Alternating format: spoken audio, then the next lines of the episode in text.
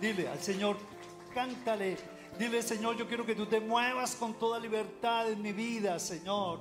Muévete, Espíritu Santo, trayendo el mensaje, Señor, sacándome de ese pozo cenagoso en que estoy, trayendo liberación a mi alma, Señor, trayéndome curación a mi cuerpo, bendito Rey, y fresca y nueva revelación para mi espíritu, Señor, para que tú avives la obra en medio de nosotros, aviva el Espíritu Santo.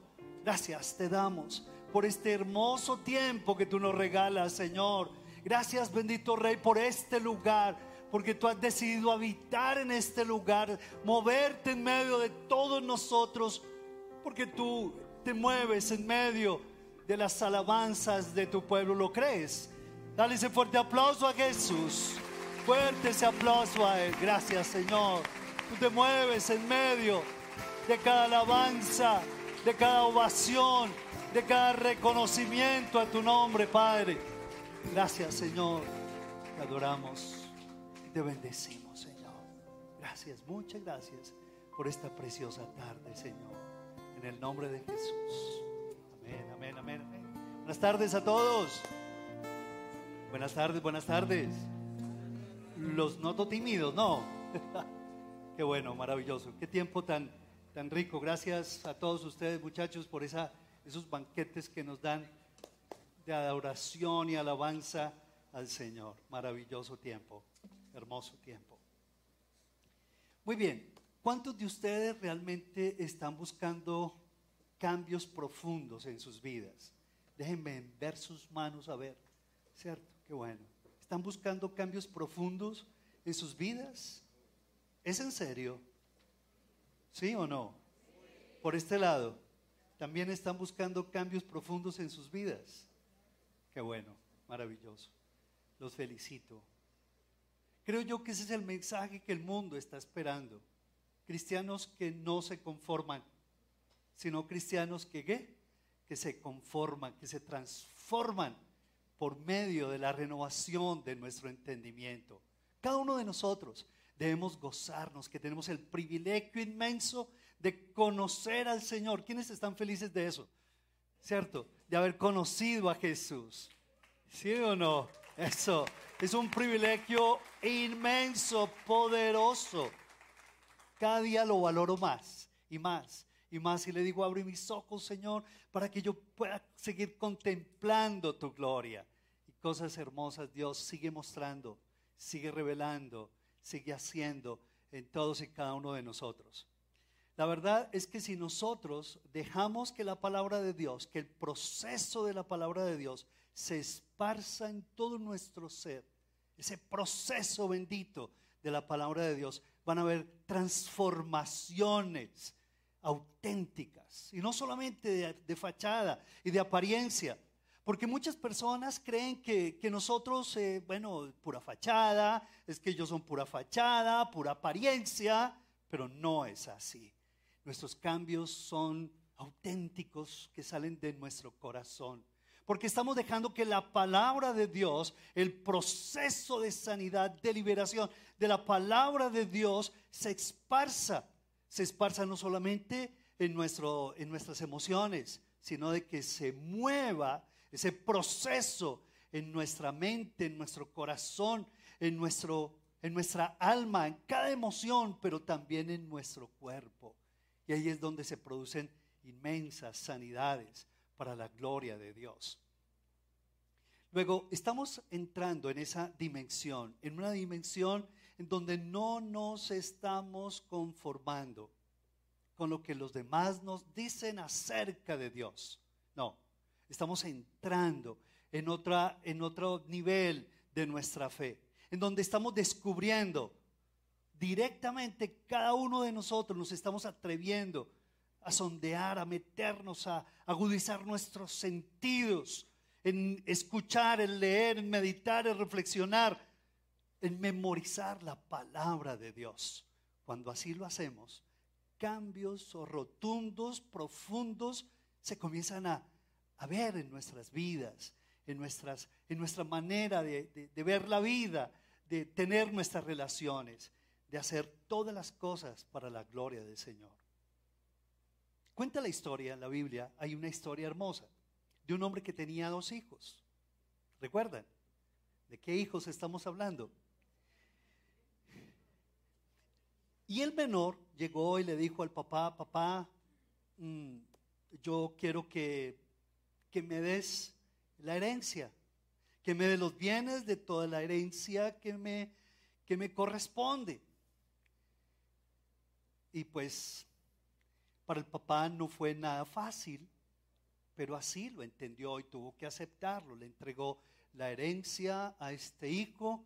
Y este hijo, dice la escritura, que no demoró mucho en recoger todos sus bienes, su herencia, y se fue a una tierra lejana.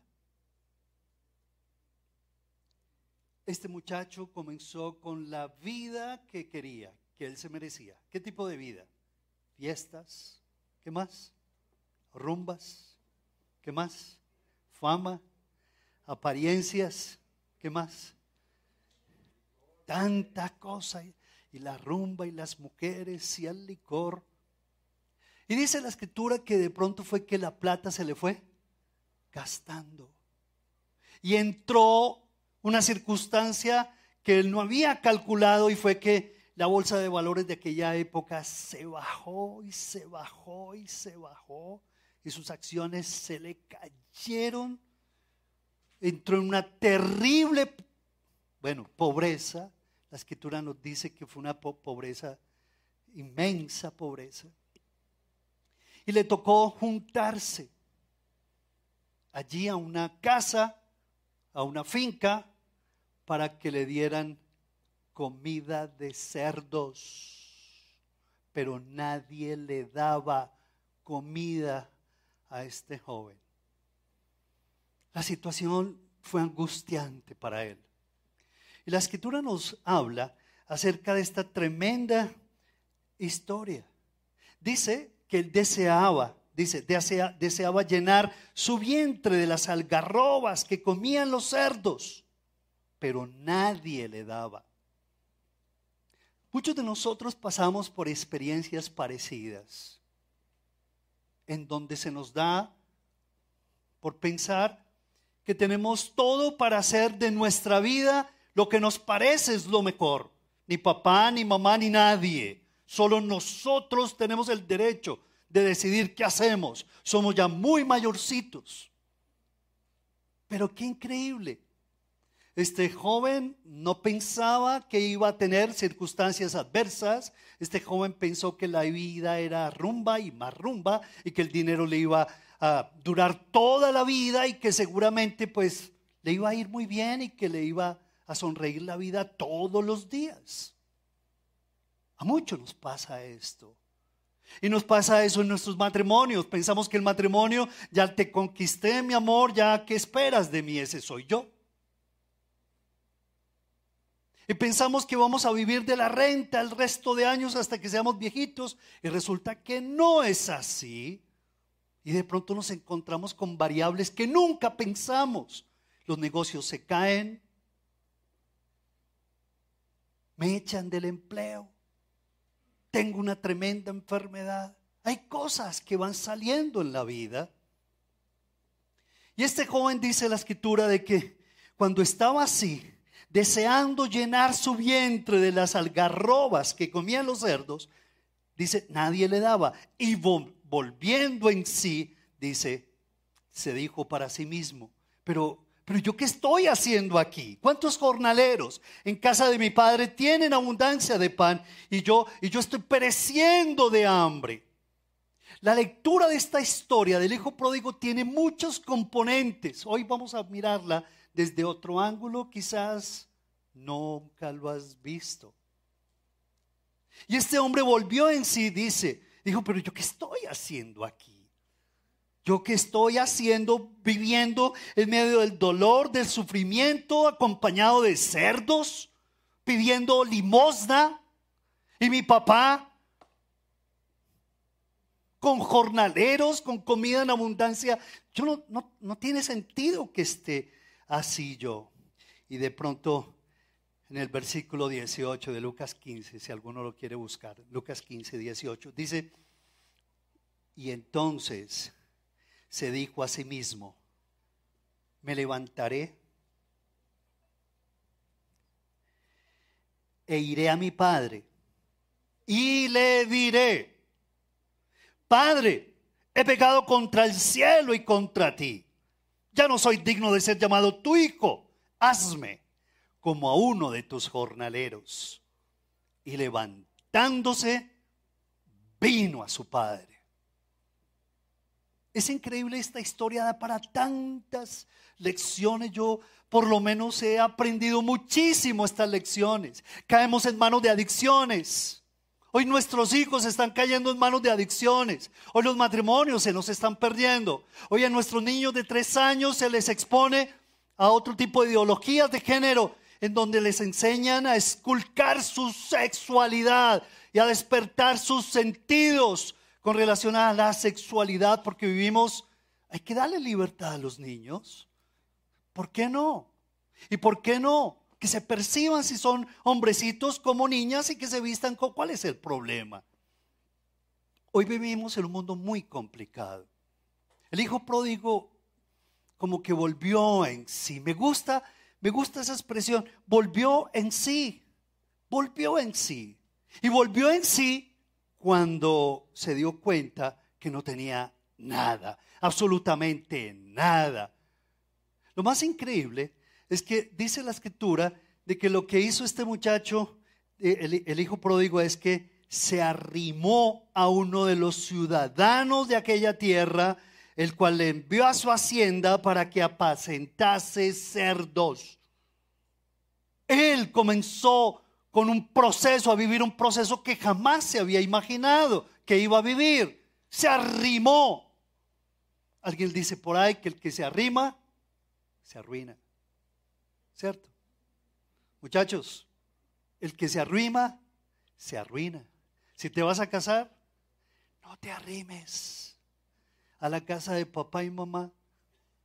No te arrimes, por más que sea conveniente financieramente. La escritura dice claramente, por tanto, dejará a su papá y a su mamá y se unirá a su mujer y los dos serán una sola carne. Pero no, es que estamos ahorrando y, a tantas conveniencias, pero la palabra de Dios es muy clara. No te, no te arrimes. Esto fue lo que hizo este muchacho. Se comenzó a arrimar, comenzó a pedir limosna, comenzó a bajar sus estándares comenzó, se le cayeron completamente al piso. Y como que ya no tenía absolutamente nada. Este caso es, es increíble cómo, cómo, cómo, cómo se repite una y otra vez. Dios mismo nos está enseñando. Pero me fascina lo que habíamos leído en días pasados, ¿verdad? La, eh, la palabra de Dios es útil ¿cierto? Dice que es inspirada por Dios la palabra de Dios, pero que es útil, dice, para enseñar, para redarguir, para corregir y para instruir en justicia a fin de que el hombre de Dios sea enteramente ¿qué? aprobado para toda obra buena. Y así como este como está en la escritura con este precioso proceso Así el hijo pródigo vivió un proceso similar. En primer lugar, vamos a mirar, él fue enseñado. Cuando uno se arrima es porque realmente ya no le quedan fuerzas y se entrega y comienza a ser enseñado de muchas cosas. Pero ¿saben qué? Desafortunadamente no siempre una buena enseñanza produce un cambio profundo. ¿Me lo pueden repetir, por favor? Desafortunadamente, no siempre una excelente enseñanza, ¿qué? Cambios profundos. Tú y yo hemos recibido excelentes enseñanzas en la vida, pero eso nos garantiza cambios profundos. Muchas veces salimos de este lugar o salimos de otros lugares maravillosos. ¡Wow! ¡Qué lección tan maravillosa. Qué predicación me llegó a mi corazón. Pero eso garantiza cambios profundos. ¿Ustedes qué dicen? No, garantiza cambios profundos. Es increíble que los hay unas estadísticas espeluznantes. El 28% de los cristianos leen la Biblia. ¿Sabían ustedes? Una mala noticia, ¿cierto? Por lo general. Y el 9% la estudian regularmente. ¿Pero qué estudian? Estudiamos el, Antiguo, el Nuevo Testamento y somos especialistas en buscar las promesas para el día. ¿Sí o no? ¿Sí o no? ¿Cuál es la promesa, Señor? Tú eres el Dios bombero. ¿Sí o no? Y vamos para que Él nos apague nuestros fuegos. Los porcentajes son muy bajos, desgraciadamente. Por eso hay, hay tanta incoherencia en nuestros matrimonios. Y hay tanta, y hay tanto, bueno, necesitamos un testimonio más fino y seguir afinándonos en el testimonio y seguir hacia arriba levantando estos índices que están muy bajitos. Este muchacho, la verdad es que tuvo que arrancar en primer lugar por recibir una tremenda enseñanza. La escritura cuando dice volvió en sí, es cuando qué? Despertó, desperté a mi cruel realidad, ¿cierto? Comienzo yo a, a pensar en lo que dejé, en lo que desperdicié, en las oportunidades que abandoné, que tiré al caño las oportunidades, ese volvió en sí, dice la escritura. Pero no solamente volvió en sí, no solamente recibió la enseñanza, sino de que, que fue redarguido. Ese volviendo en sí, y es que vergüenza. ¿Y cómo voy a echar para atrás? ¿Y de qué voy a vivir? ¿Y cómo ¿Qué va a ser de mi futuro? Seguramente él comenzó a preguntarse esas cosas, pero ese volver en sí lo llevó a sentir una profunda pena y una profunda vergüenza. Sintió sintió la consecuencia no de sus errores, porque hoy en día hablamos mucho de los errores, de nuestros errores, no. Él sintió vergüenza de su pecado. ¿Sí o no? ¿Ustedes qué opinan? Él sintió vergüenza de su pecado. Porque hoy como que nos gusta como disimular las cosas. Él sintió vergüenza de su pecado. Él sintió pena. Pero también, número tres, él fue corregido. Una cosa voy a hacer. Versículo 18. Me levantaré, iré donde mi padre y le diré, Padre, Aquí te estoy dando la cara. Me muero de la pena, de la vergüenza. Pero aquí estoy de nuevo, dándote la cara. Fallé. He pecado contra el cielo y contra ti. Y no soy digno de que me llames uno de tus hijos. Hazme. Recibió instrucción. Esta es la última parte de la utilidad de la escritura que nos habla segunda de Timoteo 3, 16 y 17. Hemos hablado de la importancia de recibir la enseñanza de la palabra de Dios, la disposición, la apertura, la libertad, la confianza, la transparencia de recibir la enseñanza de la palabra de Dios. Pero no solamente eso, sino de que esa palabra me redarguya, sí, me quebrante, me haga ver mi pecado, que yo sienta pena y vergüenza por mi pecado que asuma mi responsabilidad, que le dé la cara al Señor y le confiese mi pecado. Pero no solamente eso, sino de que Dios espera el tercer, la tercera etapa del proceso. Me enseña, me redarguye, me reprende, pero también me corrige y me muestra el camino, ¿cierto? Una cosa voy a hacer. Estoy quebrado, sí. Estoy llevado, sí, ok. Estoy avergonzado, sí, pero ¿saben qué? Voy a dar la cara y voy a volver donde mi Padre. Y en cuarto lugar, ¿sabes, papá? Hazme. Necesito fuerza. Necesito madurar. Reconozco que estoy muy biche. Que soy un viejo, pero no ha madurado. Padre, necesito ser formado como un jornalero tuyo. Hazme como uno de tus jornaleros. Necesito trabajar como uno de tantos. Yo quiero matricularme en esa escuela, porque de lo contrario mi carácter no va a cambiar. Y cuando me dé la furia y cuando se me salga el Hulk, voy a irme de nuevo a gastarme la otra plática que me puedas dar. No, necesito terminar con esto, de una vez con esta vida loca. Necesito terminar con este carácter tan débil. Necesito convertirme como uno de tus jornaleros, papá. Llévame. Yo, yo, mejor dicho, ¿sabes qué, papá? Yo sé que me has dado tantas cosas, pero yo quiero vivir entre los jornaleros, comer comida de los jornaleros, ser tratado como uno, porque necesito ser formado en mi carácter. Eso es lo que la escritura nos plantea. Suena un poco duro, pero Dios quiere que, que tú seas formado en tu carácter, que ese carácter que hay en ti de esposo salga a luz. Sí, y que tú vuelvas a tomar esos votos que tú hiciste, ¿cierto? Bien enamorado cuando estabas enamorada, y después de cinco años vuelvas y los leas. Y mires a tu esposo, y mires a la cara a tu esposa etcétera, etcétera. Después de 10 años, que vuelvas a revisar esos votos. ¿Cuál es el carácter que Dios ha formado en ti para que sigas viviendo en esos votos, cumpliendo esos votos que tú le hiciste a tu amada? ¿Qué le hiciste a tu amado?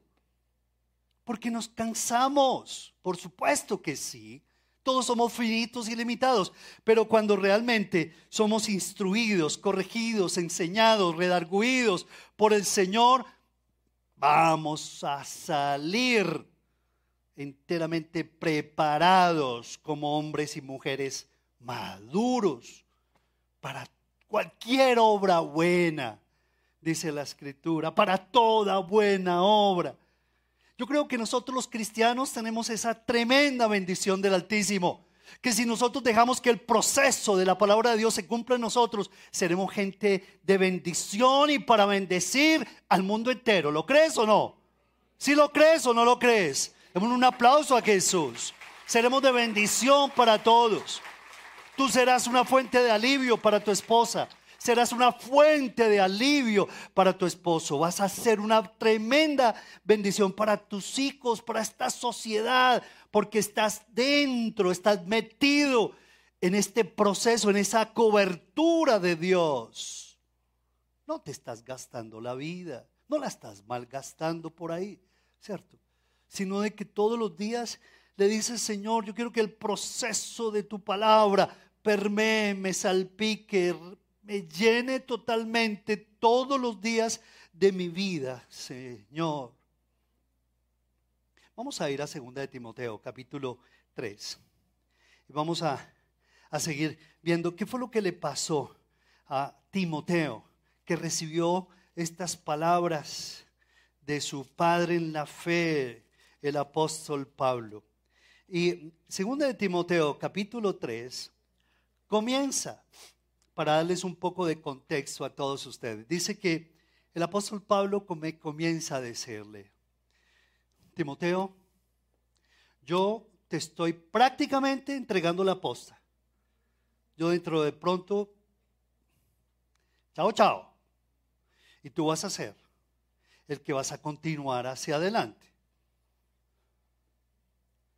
Y como todo buen papá, que no se conforma con entregarle herencia a sus hijos, sino dejarle legado que permanezca para siempre. Este hombre le dijo, Timoteo, yo quiero de una vez prepararte en plata blanca, decirte lo que te vas a enfrentar. Y también y comienza a decirle, Timoteo, debes saber esto, que en los posteriores días vendrán tiempos peligrosos, porque vendrán hombres amadores de sí mismos avaros, vanagloriosos, soberbios, blasfemos, desobedientes a los padres, ingratos, habrá hombres impíos, sin afecto natural, implacables, calumniadores, intemperantes, crueles, aborrecedores de lo bueno, traidores, impetuosos, infatuados, amadores de los deleites más que de Dios, que tendrán apariencia de piedad, pero negarán la eficacia de ella. ¿Negarán qué? La eficacia de ella, de esa. A estos evita. ¿Por qué? ¿Por qué, ¿Por qué le enseñó esto el apóstol Pablo a Timoteo? Él se iba a enfrentar a gente así, con este carácter. Y le dijo, Timoteo, prepárate para que el día de mañana no te quejes. Y eso es lo que el Espíritu Santo te está diciendo a ti también. A veces pensamos, pero ¿cómo traer niños a este mundo tan infame, tan impío? ¿Cómo? ¿Con qué recursos los vamos a educar? ¿Cuál es la educación que les espera? Tantas cosas.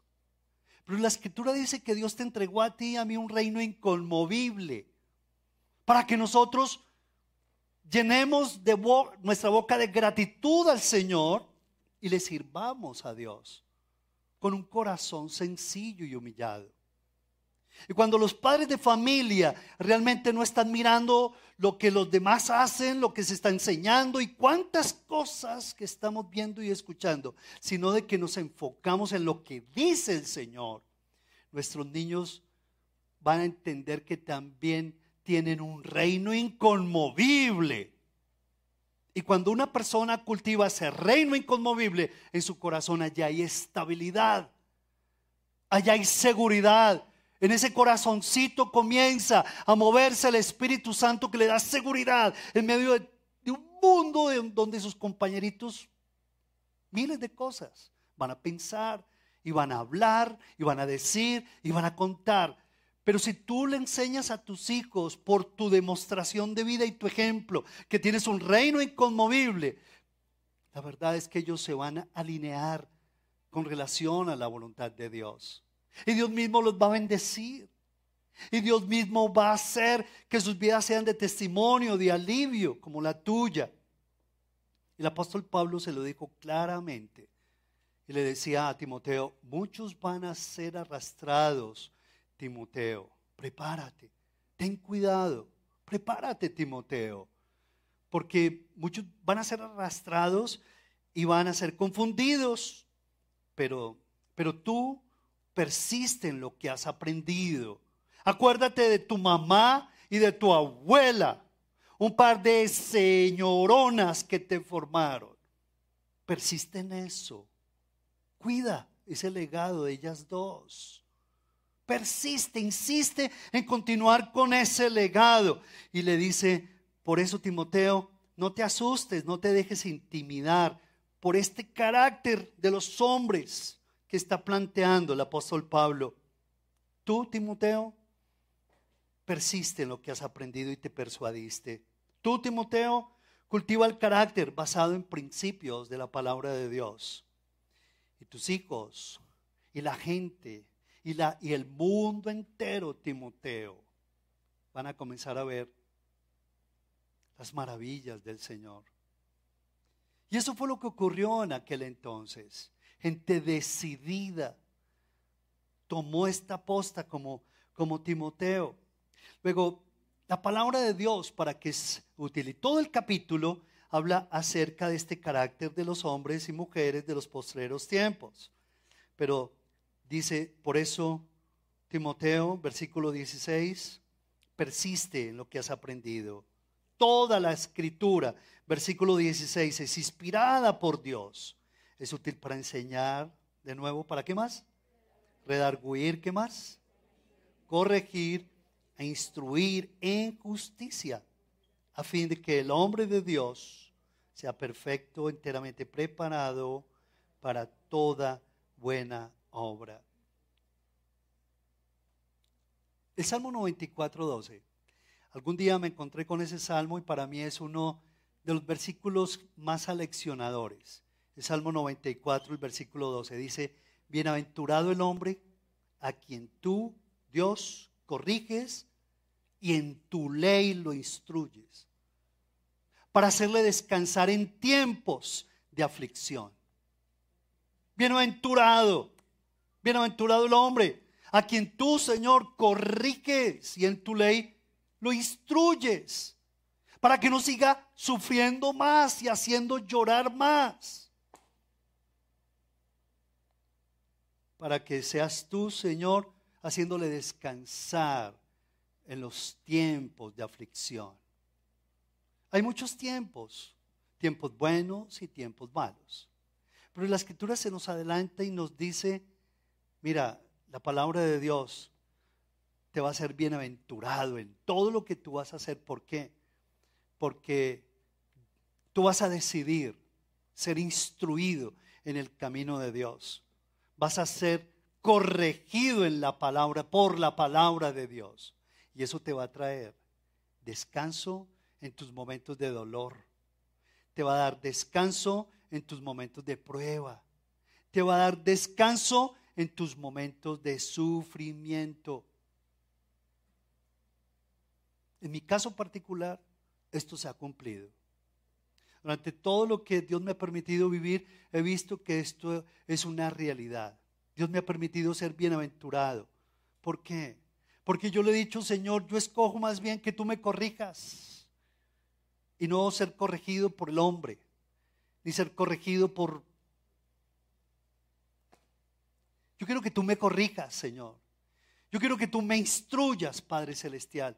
Por eso te entrego mi corazón, bendito Dios.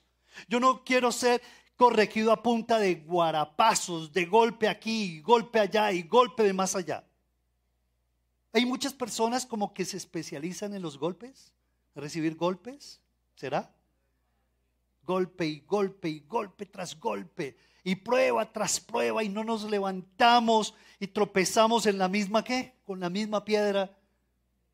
Y, y como que no aprendemos. Y no aprendemos. Y le echamos la culpa a todo el mundo. Bienaventurado el hombre. Bienaventurado el joven. Que desde pequeño, el niño que desde pequeño comienza a tener conciencia de Dios comienza a tener conciencia de pecado, asume sus responsabilidades de pequeño y aprende a pedirle perdón a su papito y a su mamita. Mi amor, vas a respetar a tu mamá. A ver, vea y la buscas y le pides perdón a tu mamá. Bienaventurado, bienaventurado, bienaventurado el hombre a quien tú corriges y en tu ley lo instruyes, Señor, para que, para que descanse, Señor para, para que reciba refrigerio en tiempos de aflicción.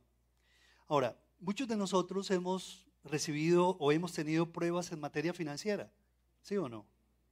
Sí. ¿Y qué aprendemos? Algunos como que, uy, sí, Dios. Pero no, no hay cambios rotundos y dejamos que la esposa sea la que lleve la prueba, lleve el bulto y yo aquí disfruto o al contrario, eh, hoy en día estamos viendo tantas cosas desiguales en los hogares, pero no aprendemos. No aprendemos. Y por eso es que como que luego de los de, las quiebras, sufrimos, necesitamos ser rearguidos, corregidos. La escritura nos ha enseñado cosas hermosas sobre cómo manejarle el dinero. Pero salimos de la célula, salimos de la iglesia y como que seguimos insistiendo en la nuestra. Y así no funcionan las cosas. Muchos cristianos andan desilusionados de Dios, ¿saben? Porque tienen falsas expectativas de Dios. Pero Señor, yo estoy yendo a la iglesia. Pero Señor, yo estoy leyendo la Biblia. Pero Señor, yo esto y aquello y lo demás allá. Pero el proceso de la palabra de Dios te está enseñando, se está viendo en tu vida, está siendo redarguido, está siendo corregido, está siendo enseñada, está siendo preparada para toda buena obra o sigues el mismo con las mismas. Y por eso es que necesitamos entender, no, yo necesito hacer un curso de finanzas, yo necesito algo más profundo en mi corazón. Necesito que el Espíritu Santo me revele, me redarguya, que el Espíritu Santo me, me entrene. ¿Qué necesito hacer? Y por eso es que aprendemos a desarrollar hábitos. Para manejar el dinero se requieren hábitos. Y para manejar la sexualidad se requieren hábitos también, buenos hábitos que están en las escrituras. Se dice que cuando tú haces el devocional por 21 días seguidos, sin interrupción, aprendes el hábito de hacer devocional. Pero si tú haces devocional y el celular y por acá y por allá, y lo dejas un día, dos días, y tres los haces y al cuarto decaes y al quinto quién sabe, estás muy ocupado, el trabajo, un chat, tienes que... No hay hábito. Y la palabra de Dios como que está siendo enseñada, seguramente, seguramente te redarguye el Señor para que seas un hombre distinto, una mujer distinta, seas factor de alivio para una sociedad que está en tinieblas pero no es suficiente. Pero si le demandamos a Dios, Dios, pero tú por qué no te mueves? Y oramos, será una profecía especial, será eh, una imposición de manos lo que me va a liberar, lo que me va a traer la sanidad. Mis finanzas voy a hacer, voy a sembrar, ¿cierto? Eh, una semilla con tal valor de dinero para que Dios me multiplique y me prospere. Hacemos miles de cosas cuando el Señor nos está diciendo, erráis, porque desconoce las escrituras y el poder de Dios. Son dos cosas importantes. Es conocer las escrituras, hijos de Dios. Familia, hay que conocer al Señor, porque el pueblo que conoce a su Dios se esforzará y actuará. Pero muchos de nosotros queremos lo fácil. Y no es así. Necesitamos pasar por este proceso que pasó este muchacho. Hace, hace unos años, ya muchos años, cuando inicié mi, vida cristiana, yo tuve, una, yo tuve una recaída, ¿cierto? ¿Alguno de ustedes ha tenido una recaída en su vida cristiana? Yo tuve mi recaída. Duré tres meses donde cogí la Biblia y qué? Chao, chao.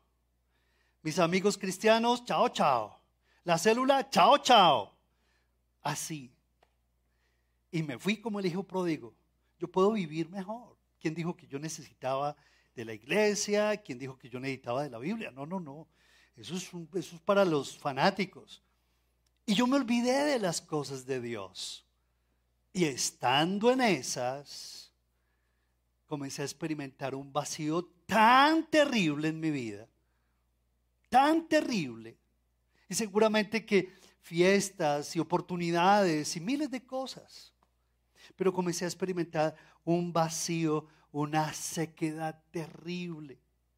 Y una noche, ya aburrido de miles de cosas, yo decía, Señor, no puedo seguir así, oh Dios. Yo, ¿qué, necesito? Y saqué la Biblia, de nuevo la saqué y trun, la abrí en el Salmo 32. Y en ese Salmo 32 yo fui a la palabra y en ese Salmo 32 el Señor me, me repitió algo que yo ya había leído atrás. Dice, mi pecado te declaré y no encubrí más mi iniquidad. Por eso es que mi verdor se volvió en sequedades de verano. Dije, confesaré mis pecados y tú, y tú perdonaste la maldad de mi pecado. Señor. Y comencé a leerlo. Y lo volví a leer. Y comencé a experimentar como que la salida a mi sequedad tan terrible. Y comencé a decirle, Señor, yo quiero confesarte mi pecado, mi pecado. Te dejé, te abandoné, en fin, Señor. Pero yo seguía con cierta culpa y vergüenza. Y de pronto me encontré con otro versículo hermoso que me habían enseñado en una célula a la que yo pertenecía. Y me encontré con Juan capítulo 1. El, Señor como que me comenzó a hablar, tuvo misericordia de mi vida y me mostró primera de Juan 1.9. Si confesares tus pecados, ¿qué más? Él es fiel y justo no solamente para perdonarme, sino para limpiarme. Y ese versículo explotó en todo mi ser y reventé en llanto. Señor, yo no tiene sentido que yo esté viviendo en esta terrible sequedad. Oh Dios, qué orgullo, qué soberbia la mía, Señor. Te pido que me perdones, Padre. Y allí en esa noche volví al Señor y experimenté esa bendición tan grande, la llanura del Espíritu Santo, ¿cierto? Hay cosas hermosas que Dios quiere que ocurran allá dentro de tu corazón. Cuando tú decidas leer la palabra, ser enseñado en ella, recibir corrección de Dios, tú mismo con la palabra, al pie, allí como dice, al pie del Calvario, que tú vayas y le digas, Señor, esta es mi vida, Señor. Y que tú puedas buscarle a Él en su palabra. Dice la escritura de que, porque mis palabras son verdadera carne y verdadera bebida para ti. Si no comes mi carne y bebes mi sangre, no tienes parte conmigo. Y tenemos que aprender a buscar al Señor. ¿Por qué? Porque ahí es cuando entendemos las disciplinas. A partir de esa fecha, entendí que yo no podía ser un cristiano light, o como lo llaman ahora el cristiano cultural. Entendí que tenía que ir más más profundamente con Dios. Entendí que cuando, tomaba, que cuando iba a tomar la Biblia, la debía escuchar, aprender a escucharla desde mi propio corazón y debía apartar un tiempo y debía leerla, leerla tranquilo y subrayarla y debía meditar. Los cristianos tenemos que aprender a reflexionar y meditar en la palabra y desde la palabra. Y debemos estudiar la Biblia. Y subrayarla aquí, subrayarla allá, deleitarnos, hacer como los, las vacas, los rumiantes, que van rumiando la palabra todo el día. El versículo de esta mañana lo voy a rumiar durante todo este día, Señor. Lo voy a escribir en mi, en mi, en mi diario personal pero también voy a memorizar y meditar tu palabra, Padre. Desde esa, desde esa fecha entendí que yo era el quien escogía. O me iría a alimentar de algarrobas, comida de cerdos, o me iba a alimentar de la comida, de la grosura de su espíritu.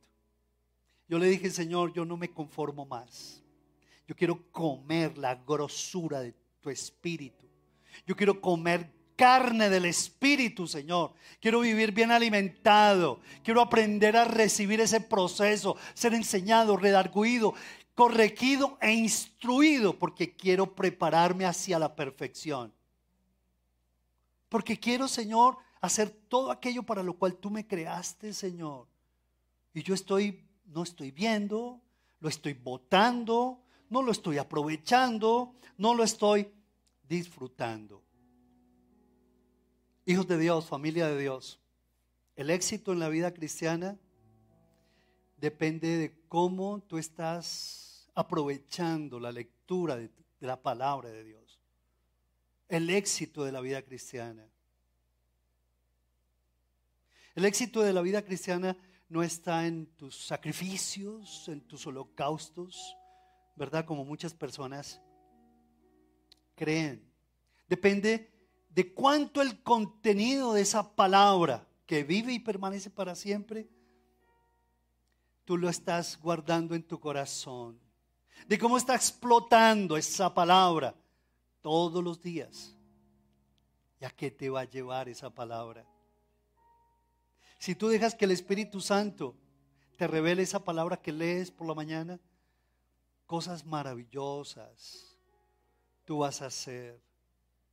Y seguramente que como consecuencia vas a hacer los negocios más raros que nunca pensaste, porque no vas a mover un dedo. Dios los va a hacer a tu favor para la gloria de Dios. Y no, te estras, no tendrás que saltar matones endeudándote aquí, endeudándote allá, buscando aquí, buscando allá, tantas cosas. En descanso y en reposo será vuestra fortaleza. En quietud y en confianza seréis salvos, dice el Señor. Dejarás tanta carrera loca de la vida y muchas cosas se van cuadrando. El chico de tus sueños te llegará del cielo. No se rían, no se burlen. ¿Que llega? ¿Qué? Llega. ¿Que el tren te va a pasar? Que te pase. Dios tiene un propósito contigo. Pero muchos de nosotros estamos así, ¿verdad? Como pendientes ¿En qué estoy yo con el mundo cuando yo tengo que estar pendiente? ¿En qué estoy yo con Dios y su palabra? El Salmo 119 dice, en mi corazón he guardado tu palabra para no pecar contra ti. Y cada uno de nosotros necesitamos adoptar roles como papás y esposos. A la vez somos papás, a la vez somos esposos, a la vez somos trabajadores y a la vez somos hijos y a la vez somos tíos y a la vez somos tantas cosas. Roles, roles, roles. No roles de... Bueno, algunos también, qué bueno, maravilloso. Que Dios los bendiga, claro que sí. Tenemos muchos roles, pero cada uno de esos roles, ¿saben qué? Demanda un carácter. El papá que demanda, un carácter de papá. El esposo que demanda, un carácter de esposo que cómo puedo ser un buen esposo. En mi corazón he guardado tu palabra, Señor. En mi corazón he guardado tu palabra. Los hombres nos medimos, ¿saben cómo nos medimos los hombres? Nos medimos comparándonos y compitiendo con otros hombres. Yo era especialista en eso. Me enseñaron eso. Esa fue mi cultura. A los otros había que qué? eliminarlos. Era tremendamente competitivo. Y me comparaba con los demás tremendamente. Por eso sobresalí mucho en muchas cosas. ¿Cierto? Porque necesitaba mm, ser el primero en tantas cosas. Peleaba, era tenía un genio impresionante. Me destacaba porque, pues hace unos años, también como que, sobresalía por mis cualidades de liderazgo y siempre en los grupos era líder y yo tenía que sobresalir, ¿cierto? Los profesores y los curas de mi colegio me entregaban las llaves del colegio, haga del colegio lo que quiera, me entregaban todas las oficinas, todas las dependencias. Pero lloré. Pero lloré. Lloré mucho. Porque competía y me comparaba. Hasta que una vez, una vez el Señor me llevó a la palabra de Dios. Y el Señor me decía, estando persuadido de esto, que el que comenzó la buena obra, en ti, ¿qué? La perfeccionará. Y comencé a, leer y a, a rumiar esos versículos. Otro versículo, el Señor cumplirá su propósito en mí. Su misericordia, oh Dios, es para siempre. Y comencé a meditar otra vez más. El Señor cumplirá su propósito en mí. Y entonces yo, ¿por qué sigo compitiendo? Buscando otros propósitos y comparándome con los demás. ¿Cierto? Y cada vez que tú compites con alguien y sigues comparándote con las personas, dejas de disfrutar y entender la unicidad que Dios te dio y comienzas a vivir en tu competencia. Y la Biblia dice que nuestra competencia no viene de nosotros mismos, sino de Dios. que nos da la victoria en Cristo Jesús. ¿Sí o no? Tu competencia no viene de tu fuerza. Tú eres competente por la gracia de Dios en tu vida. Y ahí es cuando vas a descubrir el propósito para el cual te creó. Deja de mirarte a la luz de los demás. Deja de verte y compararte a la luz de los demás. Compite con lo que Dios te ha dado. El Espíritu Santo, yo quiero desarrollar todo lo que tú me has dado. Y en vez de enfocarte en los demás y de llenarte de envidia y de rabia porque no tienes lo que los demás tienen, vas a comenzar a enfocarte en el Señor y Dios te va a revelar su plan y su propósito único y especial para ti. Y serás un hombre de bendición. Y tu carrera resplandecerá. Y tu impacto e influencia se dejarán ver muy pronto. Y Dios te respaldará. Y tu justicia, el Señor la exhibirá como la luz del sol al mediodía. Y el Señor te bendicará. Y el Señor deshará todos los enemigos. Y el Señor te dará luz. Y el poder de su espíritu te dará unción de lo alto. No tendrás que seguir comparándote con nadie, compitiendo con nadie, ni demostrándole a tus papás ni a la sociedad que eres un teso, una tesa. Te verás a la luz de lo que dice el Señor. Señor, tú cumplirás tu propósito en mi vida. Tu misericordia, oh Dios, es para siempre. Porque yo sé que el Señor me va a llevar de gloria en gloria porque yo sé que el Señor me llevará de victoria en victoria. Y porque el Señor va a permitirme que ese propósito y plan que cumplió, que, inició en mi vida, llegue hasta, su perfección para el brillo de su gloria en mi vida.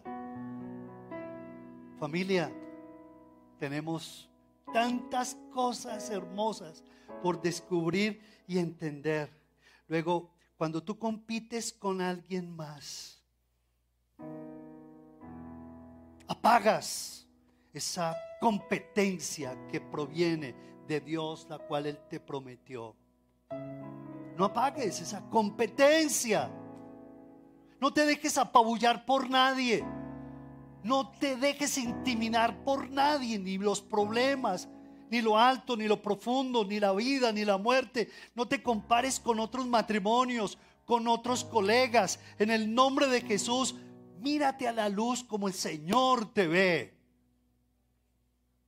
Y Dios te va a dar la victoria. Si lo crees o no lo crees. Vamos a ponernos de pie y vamos a orarle al Señor. Padre, en el nombre de Jesús. Queremos rogarte que seas tú permitiendo, Señor, que tu palabra corra en nuestro ser, bendito Rey.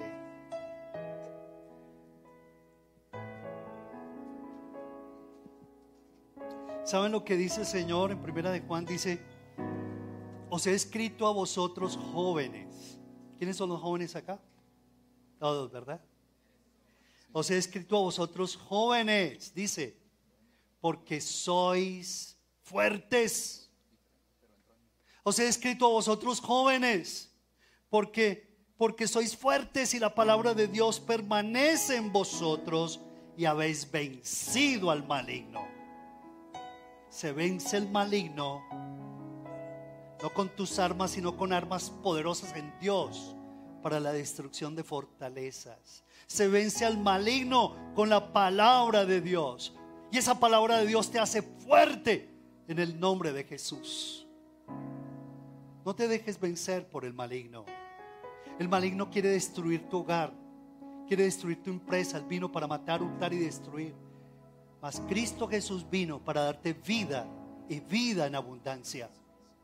Luego recuerda esta palabra, os he escrito a ustedes jóvenes, porque se han hecho fuertes. Ya no son los inmaduros, no van camino a la madurez, se dejan enseñar, son redarguidos, son corregidos, se entrenan todos los días, hacen seguimiento para no volver a caer en la misma de ayer y en la misma de ayer y en la misma de ayer. No, se dejan entrenar y siguen corriendo todos los días y se dejan alimentar por el poder de la palabra de Dios. Por eso es que ustedes son fuertes y el maligno no los va a vencer en el nombre de Jesús. Gracias al Señor. Vamos a orarle al Señor, vamos a pedirle. Gracias Padre amado.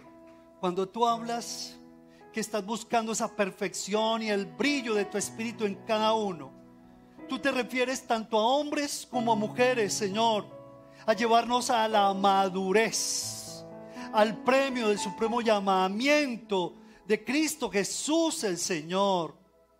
Vivimos, Señor, buscando viandas que nos ofrece el mundo y victorias y éxitos que resplandecen y se apagan y otras que resplandecen y se apagan y otras que resplandecen y se apagan. Pero nuestro carácter no es firme y fuerte y estable en ti, Señor.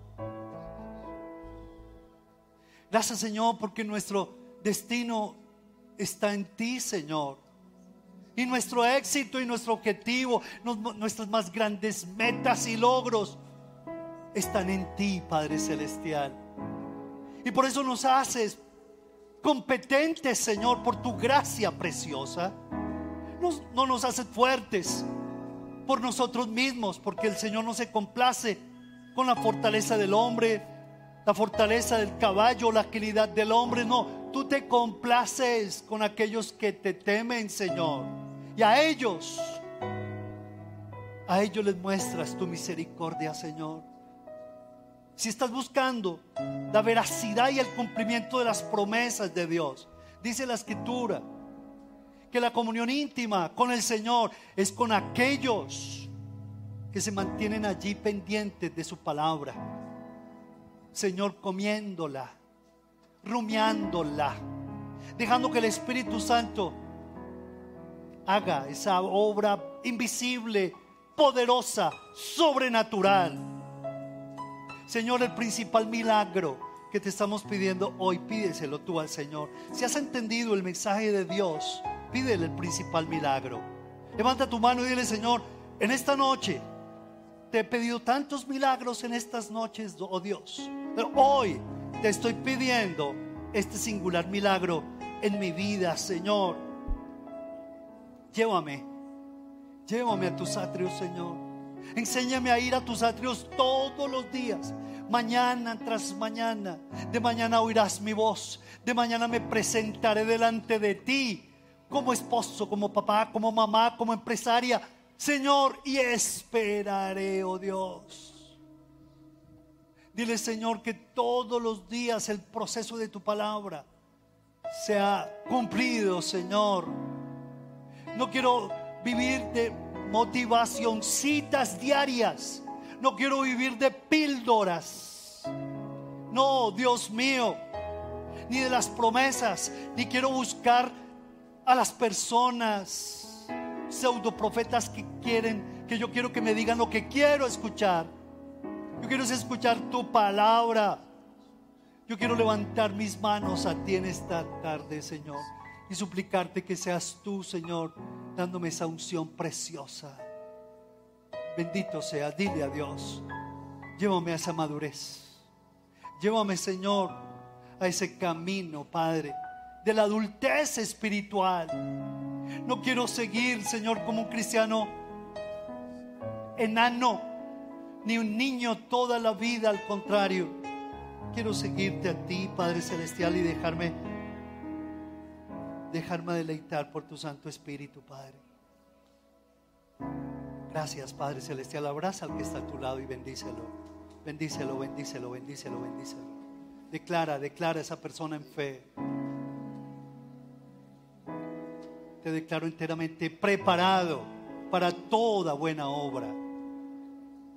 Desde la cabeza hasta los pies yo te bendigo en el nombre de Jesús. Yo quiero bendecirte que esa bendita palabra sea esparcida como agua limpia sobre tu cuerpo, sobre tu alma, sobre tu espíritu. Seas sano, seas libre. Dejes de combatir en tus propias fuerzas y renuncie. Dile, mi amor, renuncia a seguir comparándote y compitiendo. No tienes por qué hacerlo. Dios ya te dio la unicidad. Eres único y especial. Dios te dio dones, talentos, especialidades, te dio un oficio hermoso, una profesión, te dio eso único que nadie puede quitarte. Muchos se han robado, muchos se han quitado, muchos han venido para eso, pero Dios es quien abre ese telón de los cielos y te revela los misterios profundos para que tú camines por fe, para que te muevas sobrenaturalmente, para que tú aprendas a vivir no por vista, sino por fe. Bendice, bendice al que está a tu lado, bendice a la familia, dale la gloria y la honra al Señor.